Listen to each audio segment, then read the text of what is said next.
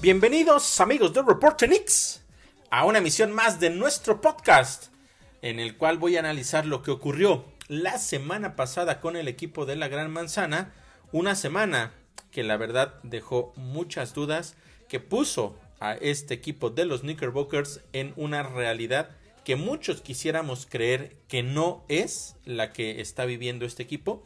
Sin embargo, es realmente lo que sucede en los partidos es el lugar en el que se encuentran cuando se enfrentan a los mejores equipos de toda la NBA. Y sobre eso voy a estar hablando justamente en este podcast, comenzando por lo que ocurrió el martes pasado. Recordemos que los Knicks una semana antes hicieron eh, o lograron, mejor dicho, avanzar a los cuartos de final del In-Season Tournament de la NBA un logro que era importante para el equipo por el premio económico, por supuesto que va a recibir cada uno de los jugadores y también el staff de entrenadores. Sin embargo, eh, también era pues una parte motivante para lo que pudiera venir el resto de la temporada. El primer in-season tournament en la historia de la NBA, los Knicks estaban en cuartos de final y tenían la posibilidad, si bien iba a ser un partido complicado, tenían la posibilidad de intentar eh, demostrar que podían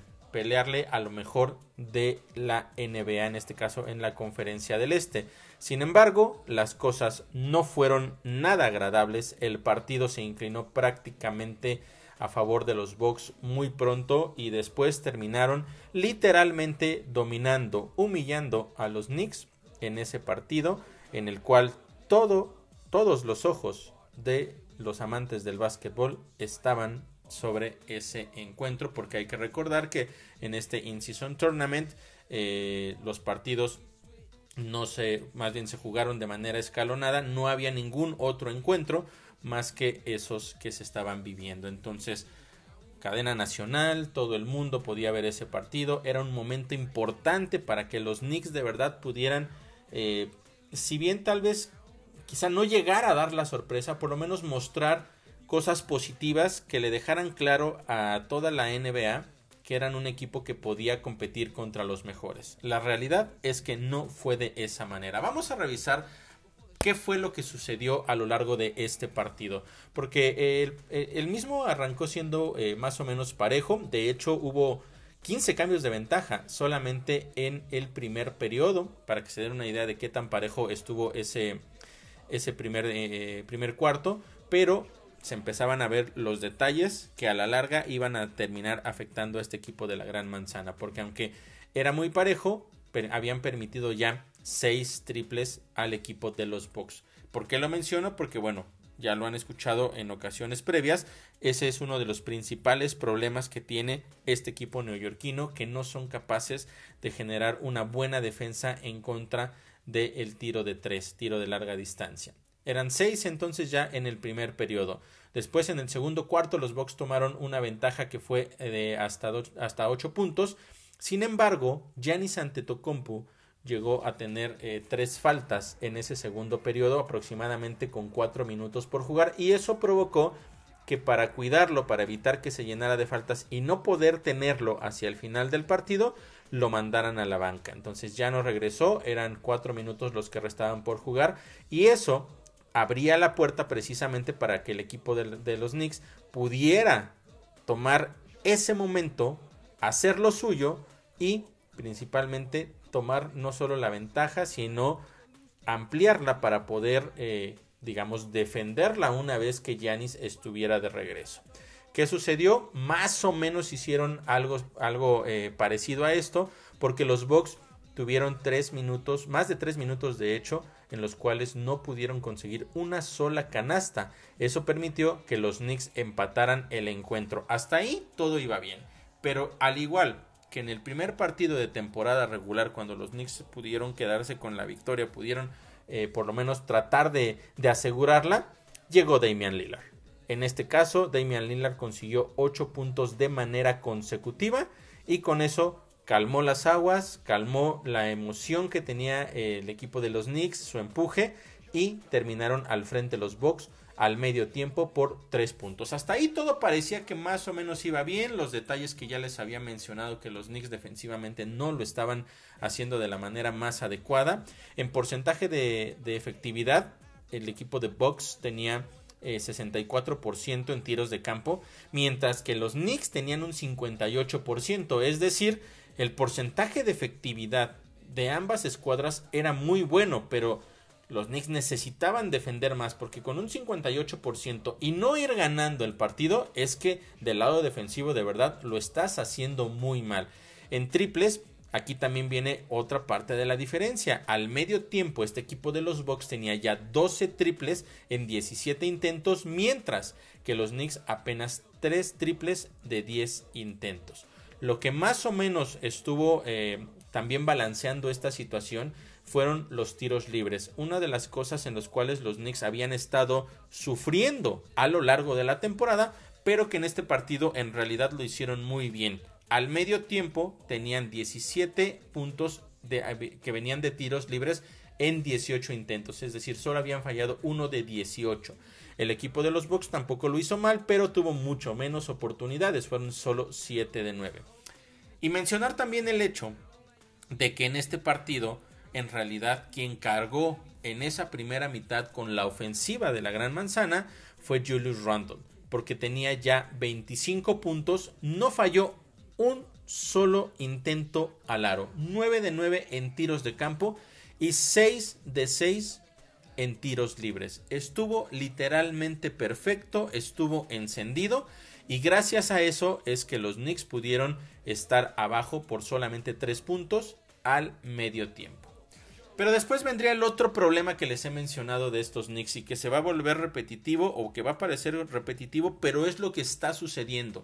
Y si no se trabaja en eso, va a ser la misma historia que vamos a tener que contar cada emisión de podcast, cada reporte postpartido, porque los Knicks en el tercer periodo son un verdadero desastre. Ya lo he mencionado. Cuando ellos deberían estar haciendo los ajustes para ser el equipo que sale en ese tercer periodo a comerse el partido, a tomar el control, parece que hacen algo completamente diferente. No sé qué está sucediendo en los medios tiempos, no sé de qué habla Tom Thibodeau, no sé qué pasa, pero los Knicks regularmente los terceros cuartos, después, eh, insisto, de venir de esta plática que tendría que ser motivacional, que tendría que levantar al equipo, regularmente lo hacen muy mal y ese tercer periodo en contra de los Bucks marcó la diferencia, fue de verdad un verdadero desastre. Los Bucks arrancaron con una racha de 18 puntos contra 6, se fueron arriba por 15 puntos. En ese momento los Knicks habían encestado solamente dos canastas en 9 intentos, mientras que los Bucks 7 de 10. Además, los Knicks tuvieron casi 3 minutos, de hecho fueron más de 3 minutos consecutivos sin poder conseguir una canasta. Eso los llevó a que también en algún punto en ese tercer periodo llegaran a estar abajo hasta por 18 puntos. Y al término del mismo, ahí van los números. Los Knicks, 36% de efectividad, 8 de 22. Mientras que los Bucks, 59%, 13 de 22 y otros 5 triples. Súmenle, ya llevaban 6 en el primer cuarto, 6 en el segundo, 5 en el tercero. Era verdaderamente una masacre. Los Knicks terminaron abajo en ese después del tercer periodo por 16 puntos. El parcial lo ganó el equipo de Milwaukee 37 a 24. Y eso ya daba pocas esperanzas en realidad para lo que pudiera suceder en el último periodo, el cual eh, de hecho los Knicks lo arrancaron mejor que los Bucks con una racha de 7-0, lograron eh, cerrar la distancia, se acercaron a 9 puntos, pero inmediatamente después de eso, ¿qué sucedió? Fallaron 6 de sus siguientes 7 disparos a la canasta. Tenías quizá uno de tus mejores momentos tratando de regresar en un partido que se te había complicado, que tú te lo habías complicado y después de eso la toma de decisiones no es la adecuada, fallas 6 de tus siguientes 7 y eso permitió que el equipo de los Bucks se llegara a alejar hasta por 27 puntos. 27 puntos de diferencia fue la máxima en ese encuentro.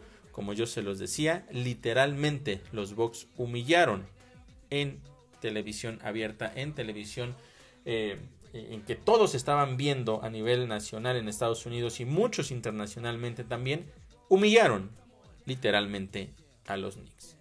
La defensa perimetral fue, insisto, un verdadero desastre. Nueve jugadores, fíjense, nueve jugadores de los Bucks anotaron al menos un triple. Algo realmente increíble. El porcentaje de triples de los Bucks 60%, 23 de 38, mientras que el de los Knicks 30%, 7 de 23. Esa fue eh, este partido desafortunadamente marcó justamente eh, uno de los peores para los Knicks en cuestión de, defensiva. Fue realmente terrible.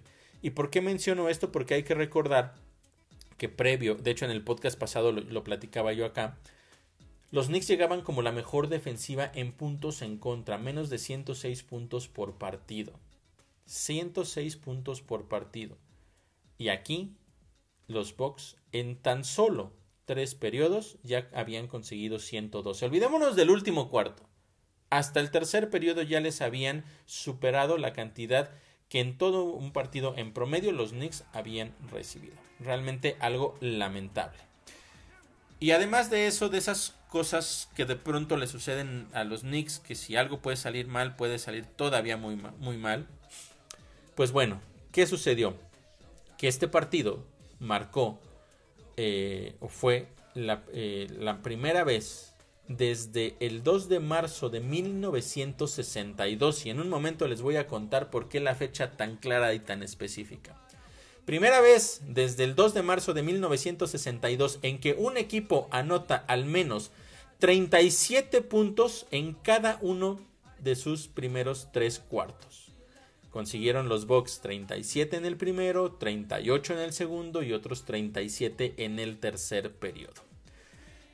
Esto viene a colación por el hecho de que esa fecha, el 2 de marzo de 1962, fue el partido en el cual Will Chamberlain consiguió 100 puntos. Ese partido histórico en el cual eh, en el vestidor él toma una hoja y le escribe el número 100 y ahí le toman esa foto que está para la, posteridad porque es uno de los momentos más importantes de la NBA, de los logros más importantes. Nadie ha conseguido otros 100 puntos. Sabemos que es una NBA completamente diferente, eh, pero es un punto importante. ¿Y por qué viene también eh, a colación? Porque ese partido de los 100 puntos de Will Chamberlain fue también en contra de los Knicks. Entonces, de esas cosas que ya te habían humillado y de pronto sale eh, también este dato adicional que es así como, híjole, ese, ese extra que no necesitabas, o sea, ya habías perdido y todavía sucede esto, dices, wow realmente una noche para el olvido de los Knicks, en específico la segunda mitad. Una segunda mitad en la que literalmente los desaparecieron de la duela, no pudieron hacer absolutamente nada y terminaron eliminados y humillados. Muy mal por los Knicks, muchas cosas que platicar, ya eh, comentaré un poquito más hacia el final en el, en, el resumen de la semana. Después de ese partido, Después de ese partido, en teoría no había nada programado. El siguiente juego para los Knicks era justamente eh, este lunes, hoy que van a jugar en contra de los Raptors. Sin embargo, quedan eliminados del In-Season Tournament el mismo día, eh, o más bien un día antes, quedaba eliminado el equipo de los Celtics. Por lo tanto, la NBA programa ese partido Knicks Celtics el viernes posterior a este encuentro de cuartos de final del In-Season Tournament. Un partido que eh, iba a ser muy complicado porque ya sabíamos que los Celtics habían ganado en un partido más o menos cerrado en los últimos minutos, el partido inaugural de la, de la temporada en contra de los Knicks en el Madison Square Garden, pero en el segundo duelo la realidad es que eh, este equipo de los Celtics dominaron completamente a los Knicks. Entonces se sabía que iba a ser un, un partido muy complicado, pero se esperaba que los Knicks pudieran eh, sacudirse un poco todo lo que había sucedido precisamente en aquel partido en contra de los Bucks, que pudieran recuperar eh, el orgullo de, ese partido y también del partido previo en contra de los Celtics. Nada, nada fácil, eso sí, insisto, ninguno de los dos partidos de la semana eran, eran nada sencillos, pero no pasa tanto por qué tan complicado era, sino por lo que hace sobre la duela y cómo ganas o cómo pierdes. En este caso, por supuesto, cómo pierdes. Eh, fue un partido en el cual otra vez los Knicks terminaron siendo humillados. Por segunda, por segundo partido consecutivo en una misma semana, los Knicks fueron humillados. Todo empezaba con la decisión de, de Tom Thibodeau de sacar del cuadro titular a Quentin Grimes y a Dante DiVincenzo. Eh, y poner perdón a Dante DiVincenzo. Ojo, no estoy diciendo que por eso perdieron los Knicks, solo estoy hablando, poniendo el panorama de lo que sucedió en este partido y de esa situación en específico voy a hablar en unos minutos más. Pero digamos que era la nota importante, previo al partido. Grimes fuera de la rotación y Dante DiVincenzo estaba como titular. Venía entonces el inicio del partido, fue un arranque también más o menos parejo, pero la misma situación, la defensa perimetral. En los primeros minutos los Celtics ya tenían cinco triples. Se pusieron eh, al frente eh, en ese primer periodo hasta por 8 puntos, pero eh, terminaron abajo los Knicks solamente por uno después de los primeros 12 minutos. Entonces hasta ahí parecía que más o menos las cosas se iban controladas, pero insisto, tiro perimetral, ojo con esa situación. En el segundo cuarto, el, partido de igual manera se, estuvo, se, mantuvo cerrado. Los Knicks tomaron eh, la ventaja con 7 minutos por jugar en el periodo. Llegaron a estar arriba hasta por 4 puntos. Fue su máxima ventaja. Podríamos decir que fue su mejor momento. Sin embargo, sin embargo, cerraron de una manera terrible ese segundo cuarto. En los últimos minutos, los Celtics ganaron el partido 27 a 14. 27 a 14 en los últimos minutos y con eso se fueron al medio tiempo arriba por 9 puntos. Todavía las cosas parecía que no estaban tan mal. 9 puntos es una situación en la cual los Knicks pudieran regresar, pero tenían que hacer muchas cosas eh, importantes en la segunda mitad.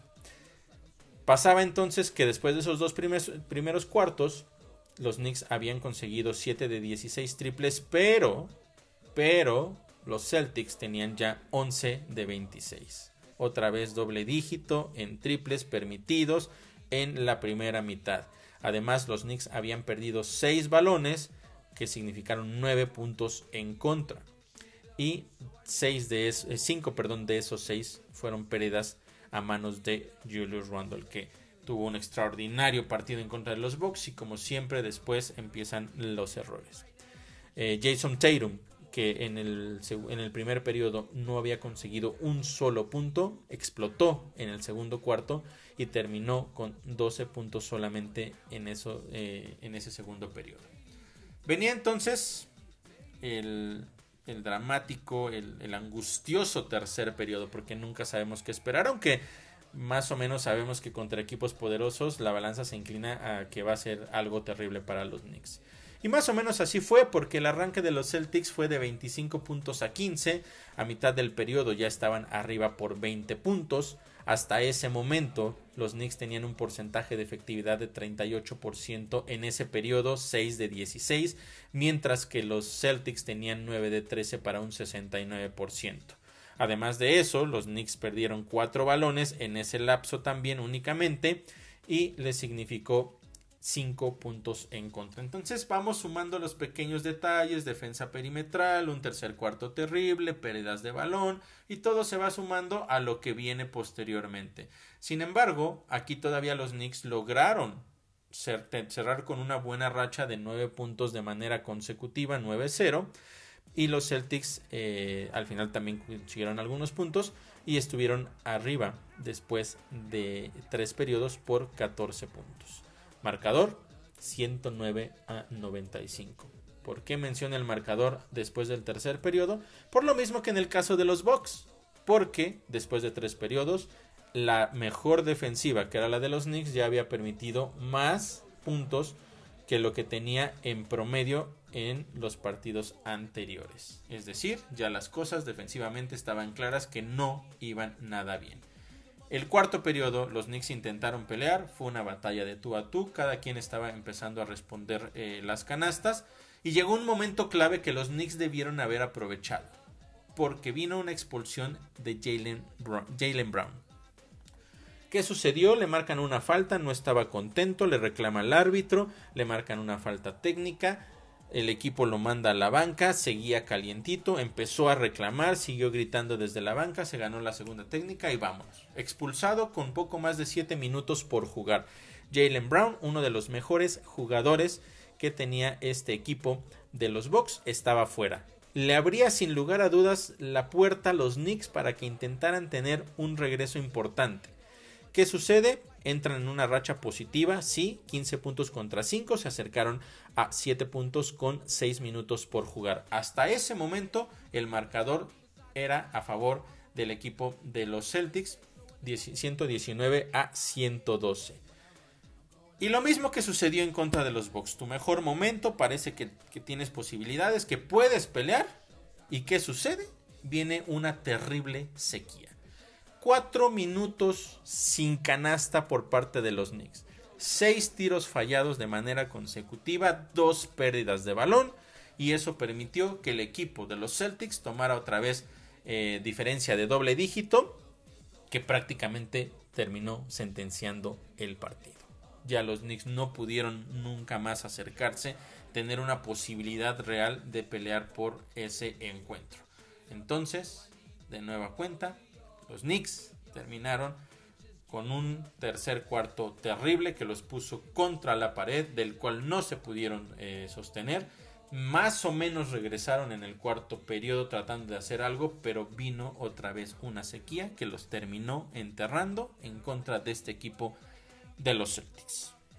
Y por si eso fuera poco, como si no fuera ya suficiente el hecho de que tu máximo rival te humilló de tal manera que no pudiste hacer más para tratar de por lo menos hacer eh, más decoroso esa derrota, porque insisto, no es la derrota, son las formas en las que pierdes. Y esto nos deja claro muchísimas cosas a las cuales ya voy a avanzar en un momento más. Pero por si eso no fuera poco, el partido estaba definido.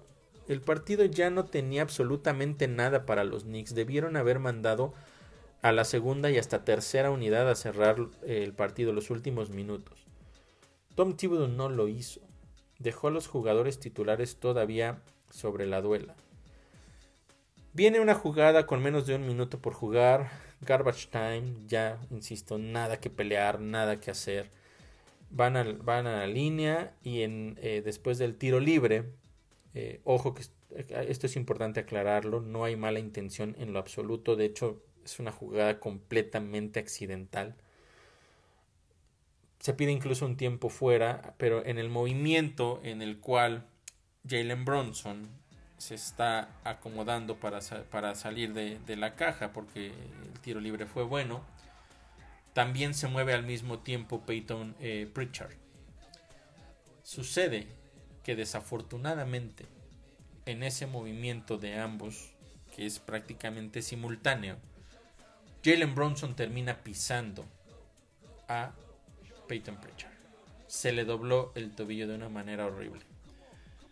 Terminó saliendo, primero no pudo ir directamente a la banca, tuvo que tomarse unos segundos en cuclillas eh, sobre la duela, después va a la banca, eh, se sienta, lo empiezan a revisar, y unos eh, segundos después toman la decisión de que no debe seguir ahí y se lo llevan directamente al vestidor con una lesión de tobillo en tiempo que ya no eran los Knicks ya no peleaban por nada pero Tom Thibodeau tomó la decisión de mantenerlo ahí.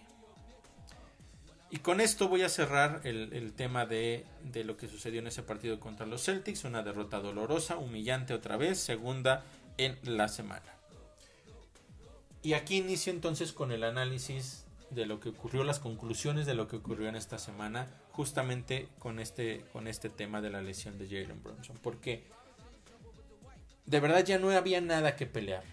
Y no puedes eh, arriesgar a tus mejores jugadores a que algo suceda. nunca puedes saber si eh, no va a pasar nada o si en una jugada sin ningún sentido, sin importancia, como lo que sucedió con Jalen Brunson, alguien va a terminar lesionado. Quizás poco probable, pero puede suceder y sucedió. Y eso es de verdad lamentable el hecho de que Tom Thibodeau tome esa decisión. Además de que después de que esto sucedió, se le preguntó si, si se arrepentía o, si hubiera hecho las cosas diferentes y él dijo que no, que él no se arrepentía absolutamente de nada y que lo que él hizo para él estaba correcto. Pues bueno, ¿qué, podemos decir al respecto de eso? Hay, hay muchas dudas sobre Tom Thibodeau. Yo en alguna ocasión las he comentado acá que eh, su manejo del juego, las decisiones que toma, los jugadores que pone sobre la duela, que a veces no sabe leer los momentos del partido en específico, qué jugadores deben estar dentro y qué jugadores no deben estarlo. Pero esta situación de, de, dejar a tus jugadores cuando es más probable que algo malo pase a que algo bueno suceda, me parece que no está bien. Y que todavía salga a decir que no se arrepiente, creo que está todavía peor. Porque, ok, a lo mejor no te arrepientes, está bien, déjatelo para ti, pero quizá puedes ser un poco más político y decir, sí, tal vez debí sacarlos antes y no estaríamos platicando de esta situación. Y con eso quedaban las cosas, por lo menos en ese aspecto, pues un poco más tranquilas para él. De hecho, eh, haciendo como una investigación después de, esta situación, me encontré con, eh, no, no tengo el, eh, el artículo exacto ni, ni la encuesta, pero hay diferentes reportes en donde se hizo como precisamente justo una encuesta a, diferentes jugadores y les preguntaban cuáles eran los entrenadores con los cuales les gustaría eh, jugar o para los cuales les gustaría más jugar. Y en esa encuesta, que fue eh, a principios, en, el verano pasado, el que menos votos recibió fue Tom Thibodeau. Tom Thibodeau, digamos que es el que con, con el entrenador con el que menos la mayoría de los jugadores que fueron encuestados les gustaría jugar. Por diferentes razones, no, no hay información más allá, simplemente con el que menos les gustaría jugar es con Tom Thibodeau, quizá por su manera de, de, entrenar, quizá por la toma de decisiones, por diferentes factores.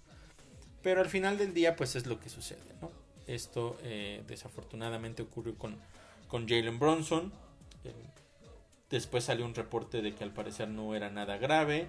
Al día siguiente se le vio en una ceremonia en Villanova, en su alma mater, junto con, junto con Josh Hart. Eh, se le vio caminar, no se veía que tuviera complicaciones y para el partido de hoy en la noche aparece como cuestionable.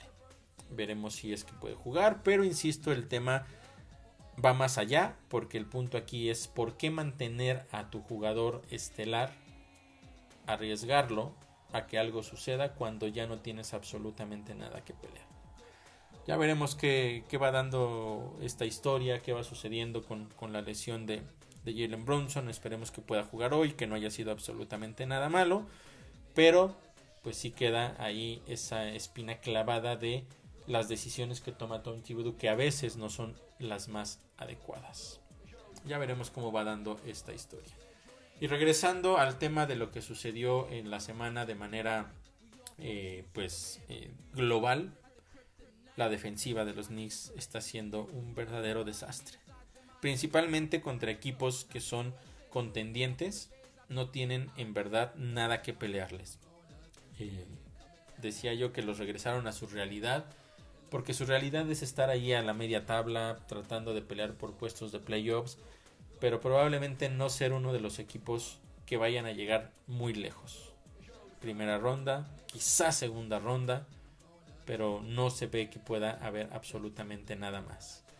Eh, esto de la defensiva que les mencionaba, que tenían promedio de menos de 106 puntos por partido y que los Bucks en el tercer cuarto ya les habían anotado 112 y que los Celtics en tres cuartos ya les habían anotado 109, habla de, de verdad problemas serios que tiene este equipo de la Gran Manzana. Además de eso, la defensa perimetral, los Bucks les terminaron anotando 23 triples, los Celtics 19. Vaya, vaya que es una situación muy complicada y que es es todavía más preocupante por el hecho de que el sello de Tom Thibodeau como entrenador es la defensiva. Por eso el hecho de que tuvieran previo a eso un, promedio de apenas de menos de 106 y que fueran la mejor defensiva no llamaba la atención. Pero contra equipos importantes como lo vimos la semana pasada, es realmente preocupante que no puedan ni siquiera meter las manos. ¿Qué está haciendo Tom Thibodeau en los entrenamientos? ¿Cómo está tratando de evitar que esto suceda? No sé si él considera que, que la forma de juego es correcta o no. Tal vez está pensando en algo como lo que hacen los Pacers, que no les importa a veces cuántos puntos reciban mientras tengan rápido el balón para poder anotar más que, más que su rival. Pero los Knicks no están para eso, no son un equipo que tenga tanta velocidad como la tiene eh, los Pacers. Pero bueno, al final de cuentas el punto aquí es que contra los equipos importantes, contra los que en algún momento tendrías que enfrentarte para buscar el objetivo máximo que es ser campeón, los Knicks no tienen absolutamente nada que hacer. Nada que hacer. Por lo menos con lo que hemos visto hasta hoy porque muchas cosas pueden pasar en la temporada y pueden venir ajustes. Eso sucedió el año pasado, que los Knicks no empezaron tan bien y después que vino el canje por, por Josh Hart, las cosas eh, cambiaron de una manera drástica en diferentes formas. No solamente el hecho de que Josh Hart haya llegado a ser eh, eh, el salvador de los Knicks, pero los Knicks cerraron mucho mejor la temporada, alcanzaron a llegar a los playoffs, avanzaron a la segunda ronda, más o menos pelearon un poco contra el Heat, pero terminaron siendo eliminados. Es decir, tuvieron un mejor cierre que un inicio de temporada el año pasado. Pero por lo que estamos viendo hoy y con el equipo que tienen los Knicks y por cómo se fortalecieron los rivales más importantes, se ve poco probable que las cosas puedan funcionar. Tendrán que hacer muchos cambios porque es esta situación, más agregarle un tema ya quizá mental, emocional, eh, de motivación, de lo que sucede en los medios tiempos, porque de verdad esos terceros periodos son un verdadero desastre. Es muy complicado para los Knicks levantarse de, diferencias tan amplias contra equipos importantes. Si lo es contra equipos, digamos, que están en su nivel, como lo, son tal vez eh, e-, ese regreso que tuvieron contra el Heat apenas hace unas semanas que fue realmente extraordinario. Eso no va a pasar todos los días. No puedes ponerte en una situación tan complicada cada vez que te enfrentas a equipos poderosos. Y no nada más contra equipos poderosos. Si bien no, no, se fueron tan abajo contra los Pistons, que son el peor equipo de la NBA hace un par de semanas, sí les abrieron la puerta para que les pudieran ganar el partido. No sucedió, ok, está bien una victoria. Una victoria es una victoria, pero insisto también en la forma. Esa victoria en contra de los, de los Pistons en realidad supo más a una derrota porque los Knicks debieron haber salido a dominar ese partido y no lo hicieron. Es decir, contra los buenos no puedes. Contra los que están en tu nivel peleas y a veces ganas bien. Y a veces contra los equipos que son más débiles que tú y tienes esos excesos de confianza y les abres la puerta para que tengan una posibilidad de ganarte. Eso pasa más por el tema mental, de lo que sucede con los jugadores dentro de la duela. Y todo eso, por supuesto, recae en lo que pasa en los entrenamientos, qué se dice, qué se trabaja, en, las pláticas también de, medio tiempo, cuál es la motivación que, hay por parte del entrenador, de los mismos jugadores que, que saquen ese orgullo y digan, a ver, no podemos permitirnos una vez más que un tercer cuarto tan malo y que nos vaya a poder eh, y nos vaya a poner en una situación de la cual quizá no vayamos a salir. Todo eso, por lo menos desde afuera, no hay un trabajo, no se ve que haya un trabajo por parte de absolutamente nadie alrededor de la organización. Y eso pone a los Knicks en una situación muy complicada y que no sabemos si es que vayan a poder salir de eso, insisto, en este momento. Te voy a hablar un poco más de, diferentes situaciones que surgieron esta semana precisamente derivado de los resultados. Pero primero, Eh, quiero hablar del tema de que ya les había mencionado de Quentin Grimes y Dante DiVincenzo, que no es un duelo entre ellos, ojo, no es que uno esté contra el otro, sino es la decisión por parte de Tom Thibodeau de mandar a la banca, de sacar del cuadro titular a Quentin Grimes y poner a Dante DiVincenzo. La realidad es que Quentin Grimes no está teniendo un arranque de temporada muy bueno, ofensivamente hablando. Defensivamente siempre lo ponen contra el jugador más talentoso, eh, como guardia, por supuesto, del equipo rival. Eh, a veces lo ha hecho bien, en otras ocasiones no lo ha hecho tan bien, pero también es un hecho que pues pelear siempre semana de partido tras partido contra lo mejor de la NBA no es nada fácil. Aún así, sus números a la ofensiva son pobres. Y Quentin Grimes en la semana después del partido en contra de los Bucks declaró que no estaba conforme con la forma en la que estaba siendo utilizado. Que, era para él frustrante el simplemente ir a la ofensiva, quedarse parado en la esquina y nunca recibir el balón. Y tiene cierta razón. Eh, yo creo que, por un lado, las oportunidades que ha tenido cuando se le ha dado el balón no siempre ha sido tan efectivo. Y por otro lado, el tipo de juego hace que, alguien como él quizá no reciba las oportunidades eh, que reciben otros jugadores, como es un Jalen Bronson, como es RJ Barrett, el mismo eh, Julius Randle. Pero pasa una situación peculiar aquí porque hace... Eh, vayamos al año pasado, en el verano, cuando todavía los Knicks, o Quentin Grimes en este caso, tuvo la posibilidad, por ser jugador de segundo año, de estar eh, en la en la liga en la Summer League de la NBA brilló de una manera extraordinaria estuvo a punto de, ser nombrado el MVP los Knicks desafortunadamente no pudieron ganar ese esa temporada ese campeonato de verano pero se convirtió o parecía que se iba a convertir en un jugador importante vinieron los rumores de los cambios se hablaba eh, principalmente de Donovan Mitchell, que pudiera llegar a, los Knicks. Y los Knicks en ese momento dijeron claramente, un jugador que no está en discusión, no va a estar en ningún eh, posible intercambio, es Quentin Grimes. Quentin Grimes no se va por ninguna razón de los Knicks, se queda aquí. Empezó más o menos la temporada, las cosas le iban saliendo a Quentin Grimes bien por, el, por eh, este impulso que venía por parte de, de, lo que había vivido él en la Summer League. Y la realidad es que su final de temporada fue terrible. No tuvo los mejores números, eh, cayó mucho su juego, su porcentaje de efectividad. Las cosas en realidad la temporada pasada no cerraron bien para Quentin Grimes. Regresa esta temporada y su inicio tampoco es bueno. Eso abre por supuesto la puerta para que Tom Thibodeau diga, ok, quizá necesite hacer un cambio. También pensando en que Dante Di Vincenzo las veces que ha estado sobre la duela ha respondido. Ha sido un jugador clave en varios partidos. Los Knicks le deben varias victorias esta temporada a Dante Di Vincenzo. Y viendo eso, poniéndolo en la balanza, pues por supuesto que Tom Thibodeau va a decir, creo que vale la pena intentarlo, ¿no? De las cosas que me parece que sí está, sí está haciendo bien.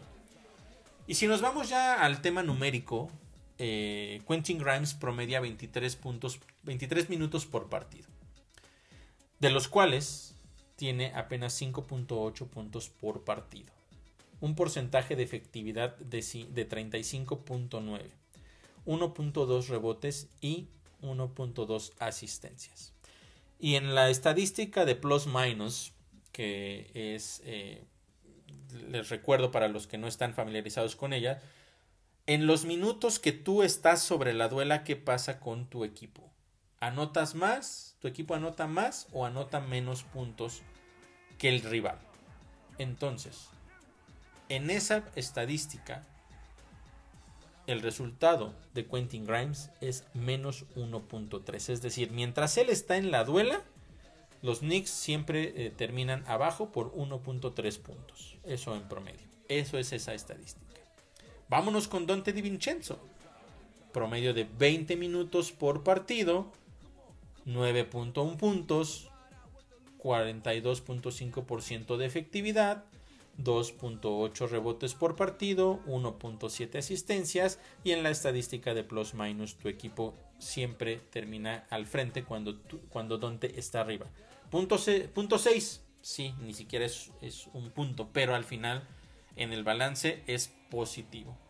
Si nos vamos a los números fríos, olvídense de todo lo que ya les platiqué de la temporada pasada, de cómo inició esta, de todo lo que ha pasado alrededor de Quentin Grimes. Olviden eso. Vámonos a las estadísticas frías.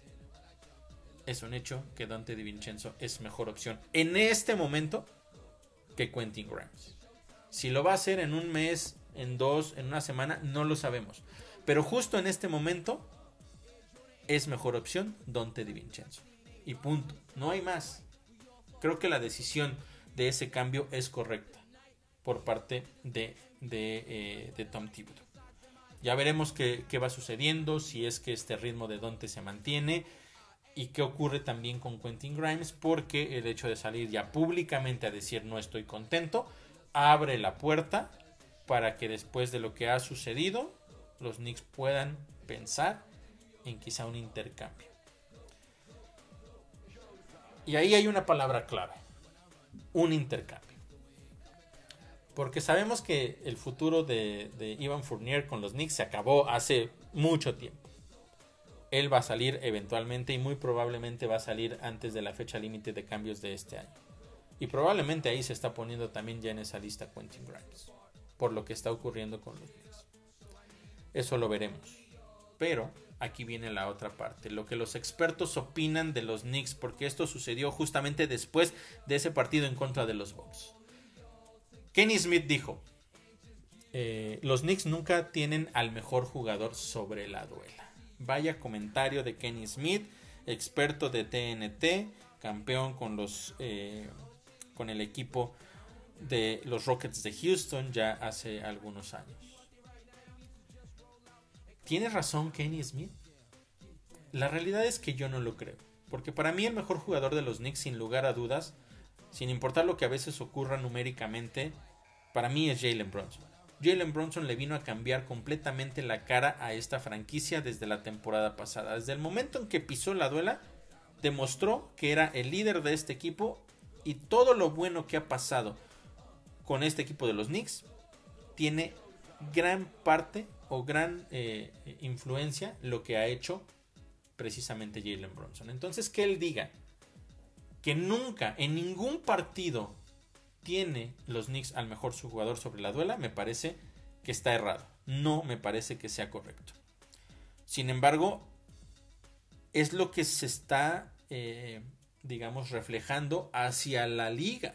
Eso es lo que la liga está pensando por lo que sucede contra equipos importantes, por lo que ha ocurrido en lo que va de la temporada.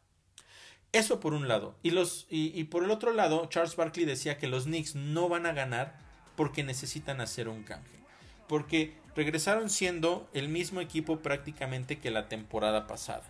Porque si bien una cosa importante es la continuidad, también necesitas fortalecerse de, fortalecerte de una temporada a otra si quieres llegar más lejos de lo que llegaste la anterior. Los Knicks no hicieron absolutamente nada de eso este, esta temporada. Porque el único jugador que salió fue Obi Toppin que eh, por cierto llegó a la final del In-Season Tournament y una felicitación porque la verdad es que el cariño que se le tiene a Obi Toppin en la Gran Manzana es enorme. Sale él y el que llega es Dante Di Vincenzo, que insisto, no lo está haciendo nada mal, me parece que es una gran adición para los Knicks. Sin embargo, es la misma fórmula, prácticamente. Mientras otros equipos como los Bucks trajeron a Damian Lillard, como los Celtics trajeron eh, a, a Ru Holiday, trajeron a Krista Porzingis. Entonces, mientras otros equipos se fortalecen, tú no haces nada adicional. Y se hablaron, eh, hubo rumores de que otra vez eh, Donovan Mitchell quería, por ahí también se llegó a hablar del mismo Giannis Antetokounmpo que ya no se generó nada por la llegada de Damian Lillard. También eh, se, habló en algún momento de la posible llegada de Joel Embiid. y ahora en, en, fechas recientes se habló de Zach Lavin y más recientemente todavía de DeMar DeRozan jugadores que están interesados tal vez en algún punto en jugar en los Knicks, pero los Knicks no están haciendo nada adicional para llegar a ellos. Y jugadores que a lo mejor serían importantes. Yo yo decía al inicio de la temporada que la continuidad era una de las bases para poder llegar lejos esta temporada. Sin embargo, la continuidad no solamente es el hecho de que los mismos jugadores estén en el equipo, sino también que puedan ir evolucionando entre ellos y que su juego se vaya elevando. El hecho de tener continuidad es para que la química sea mejor, para que los jugadores tengan todavía mayor confianza, para que ejecuten mejor, para que se vea un mejor juego de conjunto. Y hoy los Knicks están viendo como los mismos Knicks de la temporada pasada en contra de rivales que están mucho mejor que ellos. Por lo tanto, al momento de enfrentarlos, es un hecho que no va a suceder absolutamente nada. Nada positivo, nada diferente. Entonces, sobre el comentario de Kenny Smith, yo estoy en completo desacuerdo. No me parece que cada noche, quizá muchas noches sí, pero no cada noche el equipo rival tiene al mejor jugador. Pero estoy de acuerdo con lo que dice Charles Barkley porque ya se demostró con esto en esta con este inicio de temporada que con lo que hay no alcanza. Así de simple. Hoy con lo que tienen los Knicks no alcanza. Y no es eh, y es importante porque no pueden desaprovechar este momento, este empuje que se tiene, esta llegada de Jalen Bronson, este, esta mejoría de juego de, RJ Barrett eh, todo lo que viene desde la banca que se está haciendo bien, la gran temporada que está teniendo Mitchell Robinson, tantas cosas positivas que están rondando la órbita de los Knicks, no las puedes echar a perder, no puedes hacer que se apaguen por no traer a un jugador que dé ese empuje adicional. Se van a ir jugadores a los que quieres, jugadores importantes, puede ser, pero eso sucede. Y si se van a ir para que ganes, creo que es mejor a que se queden y sigas teniendo temporadas perdedoras. No sé qué va a pasar. Yo de verdad también creo, insisto, como dice Charles Barkley, que los Knicks necesitan alguien importante, alguien poderoso que llegue a cambiar, eh, a dar ese empuje adicional que le está haciendo falta a los Knicks. Porque por lo menos, insisto, hasta lo que va hoy, desafortunadamente, se ve muy complicado. Y si a eso le agregamos que recién ayer salió la noticia de que Mitchell Robinson tiene una inflamación en el tobillo y que no se sabe cuánto tiempo va a estar fuera, pues te quita a un jugador más de los que han sido importantes y de cara a una semana que se viene muy complicada para el equipo de la Gran Manzana y a eso voy justamente en este momento ya para cerrar nuestro podcast. Con la duda de Mitchell Robinson entonces, que está confirmado que no juega hoy, los Knicks van a enfrentar a los Raptors. Más bien, no es duda entonces, es la ausencia de Mitchell Robinson. La duda es si va a jugar o no Jalen Bronson. Son las, eh, digamos, el reporte de, de, lesiones que tenemos hasta este momento. Seguramente lo de, lo de Jalen Bronson va a ser decisión de último momento, ya lo estaremos revisando. Pero bueno, entonces se inicia una semana complicada para los Knicks. Reciben hoy a los Raptors, a los cuales les ganaron ese primer partido de temporada. La realidad es que se los ganaron más o menos de una manera contundente. Fue el último partido antes de eh, los cuartos de final del In-Season Tournament. Este equipo de los Raptors llega con tres derrotas de manera consecutiva y como visitantes apenas han ganado 3 de 7. Mejor momento para retomar el camino, para retomar confianza, creo que los Knicks no podrían tener y lo necesitan. Hoy necesitan ganar sí o sí, porque después viene una de las dos giras por el oeste que tienen esta temporada. Son eh, cuatro partidos de manera consecutiva. Dentro de esta semana son solo tres de esos cuatro. En, que arranca el miércoles en contra del Jazz de Utah eh, este equipo de los Knicks les ganaron los dos partidos de la temporada eh, pasada al Jazz, que llega con una marca de, de 6 ganados, 5 perdidos como local, es decir, no están teniendo un buen arranque de temporada, de hecho son el número 12 de 15 equipos en la conferencia del oeste, pero siempre es una plaza muy, diferente, muy difícil de visitar. Los Knicks tendrán que salir con todo también en ese partido. Después el viernes se enfrentarán a los Suns, un equipo que ya les ganó, que los dominó en el Madison Square Garden por diferentes lapsos de tiempo, específicamente uno de ellos en el tercer periodo cuando se fueron al frente cómodamente.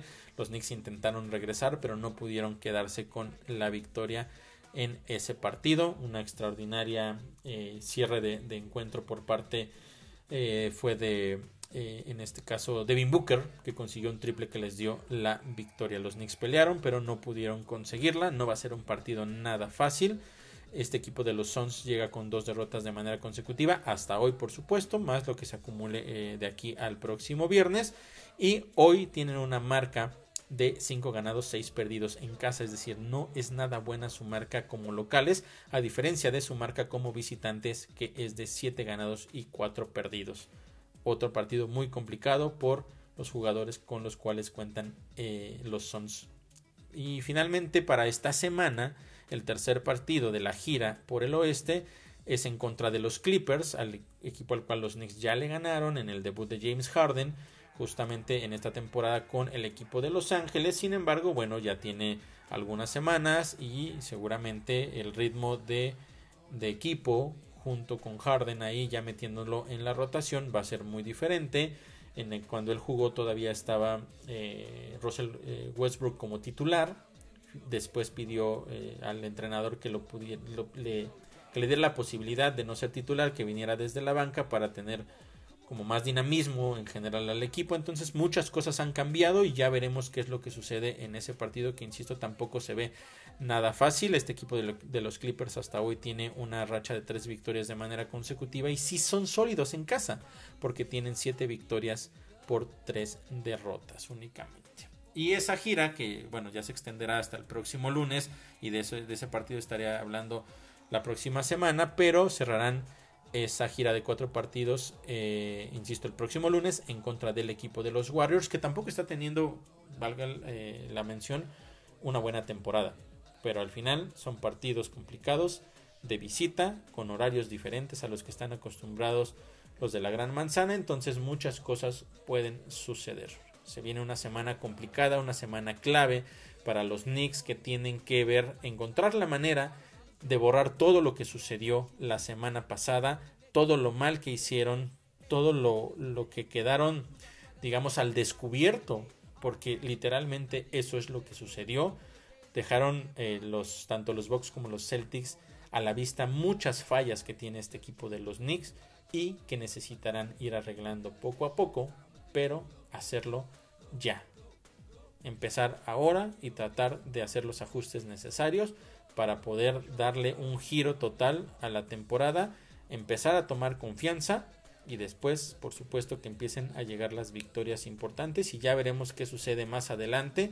Se acerca, eh, por supuesto, el cierre de, de, este año y después a principios viene la fecha límite de canjes y ese será un momento clave porque en las últimas dos temporadas no se ha hecho nada importante. La llegada de Josh Hart la, semana, la temporada pasada sí fue clave para los Knicks por muchos factores, pero seamos honestos, no era eh, la contratación bomba que se esperaba para el equipo de los Knicks.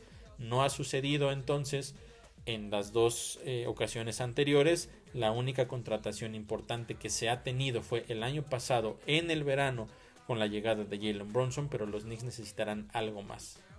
Ya me estoy adelantando un poco a llegar a ese punto porque todavía faltan varios meses para que, para que veamos qué es lo que sucede. Eh, o quizá los Knicks quieran hacer algo, algo antes, pero ya lo estaré platicando por supuesto aquí en nuestras próximas emisiones. No me queda más que agradecerles a todos ustedes que me hayan acompañado en esta nueva edición de nuestro podcast y les recuerdo que pueden seguirnos para toda la información al momento de esta escuadra de la Gran Manzana en todas nuestras redes sociales, encontrándonos como siempre, por supuesto, como Reportenix. Muchísimas gracias por haberme acompañado en este podcast y yo estaré de vuelta para platicar qué sucede en esta semana con el equipo de la Gran Manzana. Estaré entonces el próximo lunes aquí con ustedes. Soy Oscar Pérez y les agradezco que me hayan acompañado en una emisión más de nuestro podcast de Reportenix.